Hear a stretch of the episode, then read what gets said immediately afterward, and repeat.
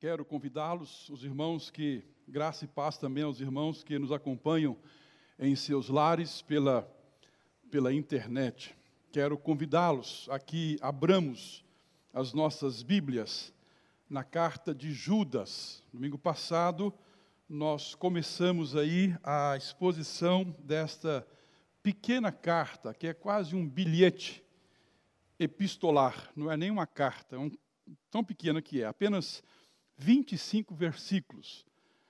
Mas, às vezes, nesses, nessas pequenas cartas, tem cada coisa preciosa aqui, como nós veremos. Judas, nós vamos aproveitar e ler também os versículos 1 e 2, que nós lemos na semana passada, e depois o 3 e o 4.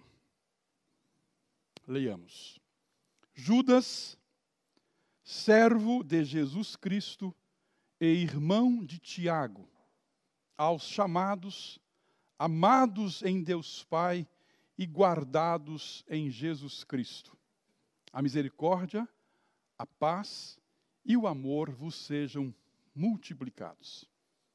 Amados, quando empregava toda a diligência em escrever-vos acerca da nossa comum salvação, foi que me senti obrigado a corresponder-me convosco, exortando-vos a batalhardes diligentemente pela fé que uma vez por todas foi entregue aos santos. Pois certos indivíduos se introduziram com dissimulação, os quais desde muito foram antecipadamente pronunciados para esta condenação. Homens ímpios que transformam em libertinagem a graça de nosso Deus e negam o nosso único soberano e Senhor Jesus Cristo. Que o Senhor Deus nos abençoe e nos edifique nesta manhã. Amém. Oremos, irmãs e irmãos, ao Senhor. Deus Pai, Deus Filho, Deus Espírito Santo, presente em nossas vidas, presente no santuário, presente no culto que nós prestamos a Ti. Louvado seja o nome do Senhor. Senhor, nós não nos cansamos de louvá-lo, de bendizê-lo, reconhecendo, Pai, que Tu és Deus das nossas vidas. Senhor, nós também louvamos o Teu nome por Tua palavra, Senhor, que foi lida e está aberta diante de nós. Senhor, nós confessamos a Ti as nossas falhas, os nossos pecados, a nossa incapacidade, Senhor, de cumprir plenamente o teu querer, a tua vontade. E nós só estamos aqui, Pai, neste local, nesta hora, porque confiamos em tua palavra, em tua promessa de que o Senhor nos abençoaria e colocaria, Pai, em nossos lábios as palavras que temos que falar ao teu povo. E para isso, Pai, nós precisamos da tua instrução, da tua iluminação. Rogamos, Pai, em nome de Jesus e para a glória de Jesus, que as palavras dos nossos lábios, Senhor, venham ser palavras agradáveis em tua presença e que sirvam a Deus para exortação, conforto, orientação das nossas vidas nesta manhã. Permita, Pai, que seja assim. Nós oramos em nome de Jesus. Amém, Pai. Amém. Trouxe o óculos hoje. Meus irmãos e minhas irmãs, na semana passada nós então iniciamos uma pequena exposição desta carta, que às vezes nós passamos batidos sobre ela. Eu disse na semana passada que quase que 80% do Novo Testamento é composto, é constituído pelas cartas pastorais que os apóstolos produziram. Nós temos apenas os quatro evangelhos, Atos e Apocalipse, apenas seis livros. Os demais livros são cartas. Dentre elas, a carta desse Judas, que nós ficamos sabendo que não é o Iscariotes, não é o Judas Tadeu, mas é um pastor.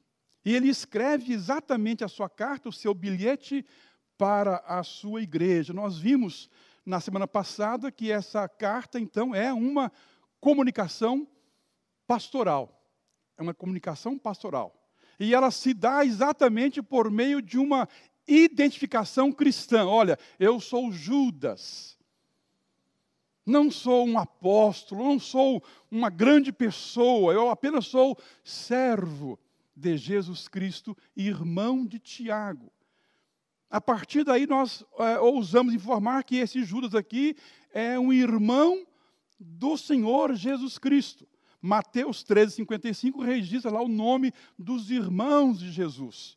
Até falamos ali da tradução de, de Jerônimo, quando Jerônimo traduz adelphoi para o latim, ele traduz frateris, que quer dizer irmãos uterinos, irmãos do mesmo útero, caindo por terra a tese católica romana da virgindade perpétua de Maria, a quem nós respeitamos profundamente porque é a mãe de nosso Senhor. Mas teve outros filhos após Jesus Cristo, dentre eles Judas. Então, essa comunicação pastoral se dá através de uma identificação cristã. E também por meio de uma qualificação cristã, porque aí Judas começa a qualificar os destinatários de sua carta, a sua igreja, e ele vai dizer aos aos amados, aos chamados, aos guardados em Deus Pai. Então Judas qualifica a sua igreja e a qualificação da sua igreja tem a ver com a relação que a sua igreja tem com Jesus Cristo. Eu sou chamado, eu sou amado e eu sou guardado em Deus Pai. Por isso eu sou igreja de Cristo. Essa qualificação cristã. E por fim, a comunicação pastoral também se dá por meio de uma aspiração cristã. Porque Judas vai desejar para a sua igreja a misericórdia, a paz e o amor numa intensidade que vem da matemática. Vos sejam multiplicados. Esta é a comunicação pastoral. Hoje, no texto que nós lemos, nós lemos hoje aí também o 3 e o 4. E, a meu ver, agora, depois de se apresentar para a igreja, dizendo que ele tem uma comunicação pastoral, Judas agora quer mostrar qual é o propósito. Qual é o propósito? Qual é o objetivo desta comunicação pastoral? Porque até nós, até nós, quando nós mandamos, por exemplo, um, uma mensagem pequena de WhatsApp, nós temos um propósito, nós temos um objetivo. Uma pequena mensagem. Judas também tinha. E tem. Eu quero falar hoje, então, rapidamente, dando sequência, então, a essa exposição sobre o propósito da comunicação pastoral. Qual é o propósito da comunicação pastoral? Primeiramente, irmãs e irmãos, a comunicação pastoral aqui visa a maturidade. Visa a maturidade. Olha só os versículos, o versículo 3 a parte A, amados, quando empregava toda a diligência em escrever-vos acerca da nossa comum salvação, o que, o que eu entendo aqui é que Judas, como pastor, estava escrevendo algo para a sua igreja, talvez algo mais que gastaria mais tempo, talvez algo mais, um, um, quase que um compêndio maior, quase que uma carta maior a respeito da comum salvação, porque ele quer, como pastor que é, ele quer que a sua igreja tenha ou alcance uma, um nível de uma maturidade tal na sua relação com Jesus Cristo. Então parece que ele interrompe esse, essa, essa escrita mais longa para escrever esse, esse bilhete aqui, porque ele vai explicar por quê. Porque algumas pessoas tinham se infiltrado na igreja e começaram a perverter as virtudes da igreja com ensinamentos falsos. Então ele interrompe aquela, aquela escrita maior para escrever rapidamente esse bilhete com, uma, com um propósito, que visa a maturidade da igreja. Meus irmãos e minhas irmãs, muitos pastores hoje, no Brasil, não querem a maturidade espiritual de suas igrejas. Por quê? Porque uma igreja com maturidade espiritual implica em implica para o pastor em perder gradativamente o poder de, de governar, de dirigir, de orientar cada vez mais. É por isso que no Brasil hoje multiplica-se o número de pastores impostores, impostores que têm a sua voz amplificada pela televisão, pelo rádio, pela internet, e que as, as igrejas evangélicas brasileiras abraçam assim com um, com um abraçar de quase que abraçar de um ídolo. Porque as nossas igrejas evangélicas, em geral, exatamente não têm esta maturidade na qual o apóstolo, pastor Judas, procura aqui exercer e divulgar na sua igreja e fazer crescer. Nessa comunicação pastoral. O mundo evangélico hoje idolatra pastores, alguns pastores midiáticos, e vão bebendo tudo o que esses pastores vão falando, porque a igreja evangélica brasileira, grosso modo, eu estou aqui, logicamente, generalizando, não tem maturidade. Na verdade, é um retrato da sociedade brasileira. Nós temos uma sociedade hoje brasileira, grande maioria não sabe interpretar uma lauda de um texto escrito. E isso vai desembocar na igreja. Nós temos crentes hoje que vão ler a Bíblia, não sabem ler a Bíblia. Não, por quê? Porque não têm condições de ler. Tem a ver com a educação, tem a ver com a formação, tem a ver com o estudo. E desemboca na, na maturidade que, que Judas quer ver crescer em sua igreja. Então, o propósito da comunicação pastoral aqui visa a maturidade da igreja. E ele faz isso com, com diligência, com a consciência da salvação comum. Só interrompe isso para escrever esse bilhete necessário à igreja, nessa comunicação pastoral, que visa a maturidade, em primeiro lugar. Mas, irmãs e irmãos, em segundo lugar, o propósito da comunicação pastoral, além de visar a maturidade, também nos exorta à responsabilidade. O propósito da comunicação pastoral exorta à responsabilidade. Olha só o que diz o pastor Judas.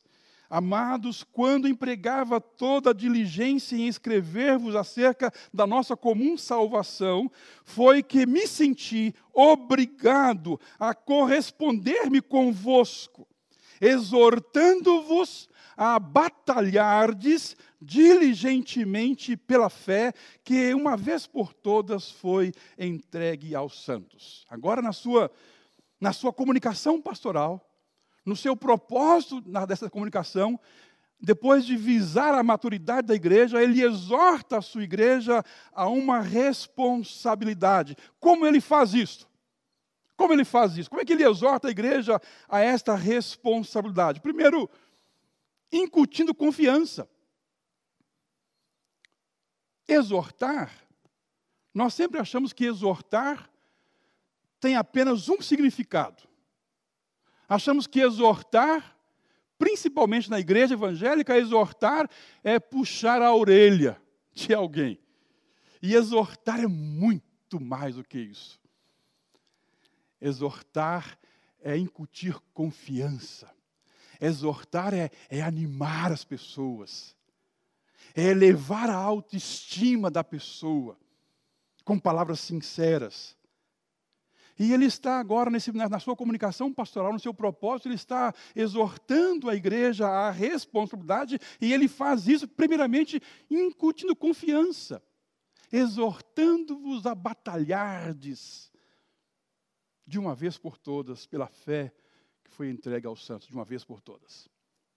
Então, como é que ele faz isso? Incutindo confiança.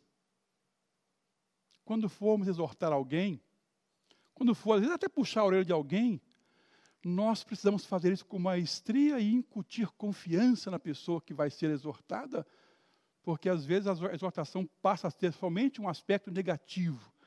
E exortar não é só puxar a orelha. Ele faz também isso, ele, ele visa, a, a, ele exige a responsabilidade da igreja, também exigindo militância.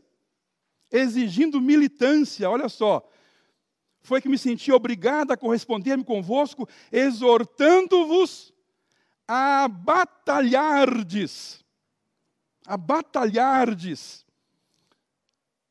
Ah, o verbo que ele emprega aqui vem de luta, vem de batalha, vem de militância. A batalhar diligentemente pela fé que de uma vez por todas foi entregue à igreja. Então Judas está no seu propósito ali, agora exigindo responsabilidade. Como é que ele faz isso? Ele incute confiança, mas ele também exige militância. Irmãs e irmãos, a, a completa confiança em Deus não leva à completa inatividade. Vou repetir.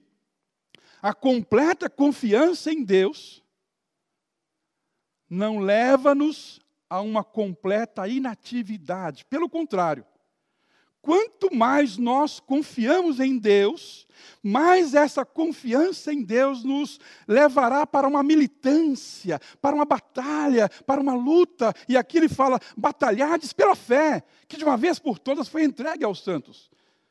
Então ele está agora exortando, animando a igreja a esta responsabilidade, exigindo militância.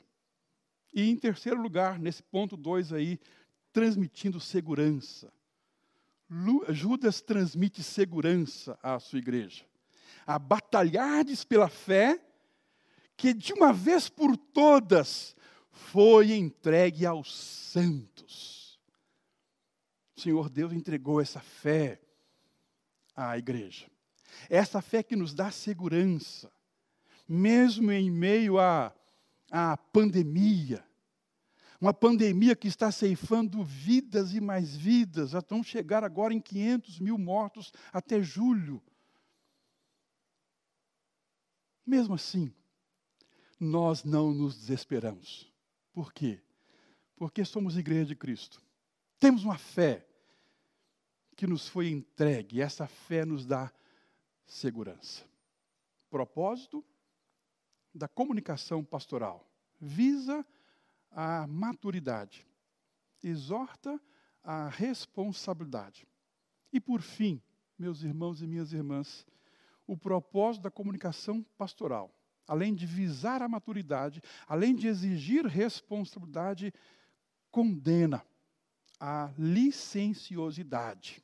Olha só, versículo 4: Pois certos indivíduos se introduziram com dissimulação. O que é dissimulação? Fingimento. Os quais, desde muito, diz ele, foram antecipadamente pronunciados para esta condenação. Homens ímpios, que transformam a, em libertinagem a graça de nosso Deus e negam o nosso único soberano Senhor Jesus Cristo. O reverendo Jabes pregou há dois domingos atrás, se não me engano, sobre isso aqui, destacando exatamente esses dois pontos aqui. Do desvirtuamento da graça de Deus e da negação do Senhor, do senhorio de Jesus Cristo. Mas Judas diz aqui que ele fala de, de, como as pessoas fazem isto, como é que os falsos profetas fazem isto, não é? Introduz com dissimulação. Hoje, raramente um falso profeta estaria aqui entre nós fisicamente. Sabe por quê, meus irmãos? Porque ele tem outros meios de entrar nas nossas igrejas. Ele tem outros meios de dissimulação hoje. Ele usa meios mais poderosos do que a presença física. Ele usa o Instagram, ele usa os microfones das grandes redes, ele usa a internet. E como eu falei aqui, com isso, esses pastores enganadores, esses, esses indivíduos que vão adentrando a igreja e vão ensinando coisas horríveis, horríveis.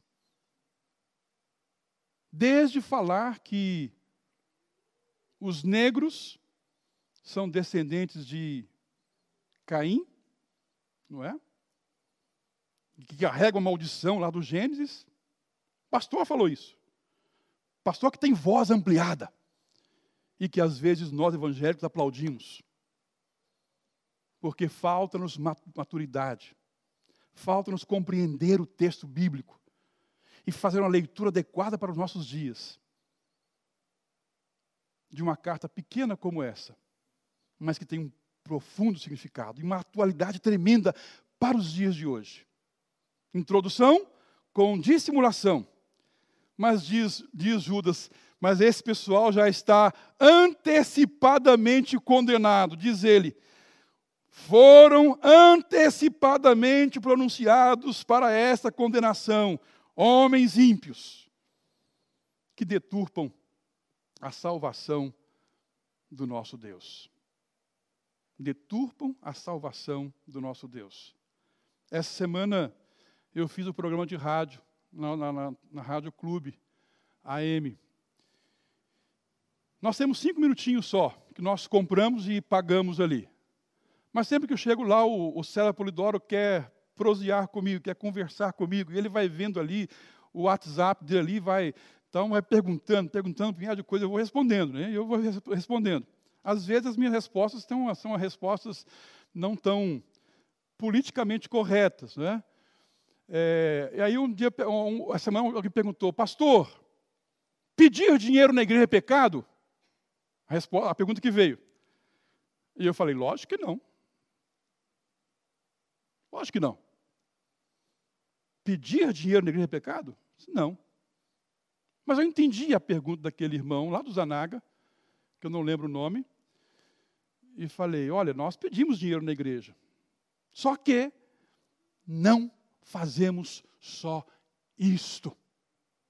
Tem aqui uma, uma nós estamos aqui com as luzes acesas, tem a internet aqui, nós temos despesas mil aqui na igreja. Tem que ser paga, pagas. Não é? Então nós precisamos de dinheiro. Daí os nossos dízimos e ofertas. Mas pedir dinheiro na igreja é pecado? Não, não é. E outras perguntas mais variadas que às vezes revelam a imaturidade até de quem está perguntando. É? Meus irmãos e minhas irmãs, nós estamos diante de uma pequena carta, de uma comunicação pastoral, que apresenta-nos um propósito pastoral que nos que visa a nossa maturidade, crescer espiritualmente. Sermos uma igreja madura, a tal ponto de poder fazer uma análise crítica de qualquer sermão, de qualquer pregação, de qualquer texto, à luz da palavra de Deus. Eu já falei aqui, e não há nenhuma ousadia em falar isso. Não aceitem a minha palavra pregada a vocês só por ser o pastor da igreja. Eu preciso falar sempre de acordo com a palavra. Mas façam isso não somente comigo ou com o reverendo Jabes, mas com todos os pastores que vocês estão ouvindo hoje. Lembrando lá dos, da igreja presbiteriana de Bereia. Lembram? Bereia? Ora, esses de, de Bereia eram mais nobres do que os de Tessalônica. Deviam ser batistas, né? Deviam ser batistas. Por quê? Diz, diz, diz Lucas. Porque ouviam a palavra diariamente, com avidez, com avidez, e iam investigar, iam conferir para ver se as coisas que Paulo e Silas estavam pregando estavam de acordo com as Escrituras. Meus irmãos e minhas irmãs, nós precisamos desta maturidade bereana, principalmente hoje. Então façam isso comigo, façam isso com o Fernando Jabes, mas façam isso também com outros pastores midiáticos que têm acesso a vocês pelas internets da vida. Uma comunicação pastoral, propósito, visa a maturidade, exige, exorta a responsabilidade e condena a licenciosidade. Que o Senhor Deus nos abençoe, para que possamos compreender essa mensagem, aplicá-la à nossa vida e vivermos de acordo com essa comunicação pastoral que vem da carta de Judas. Amém, irmãos? Amém.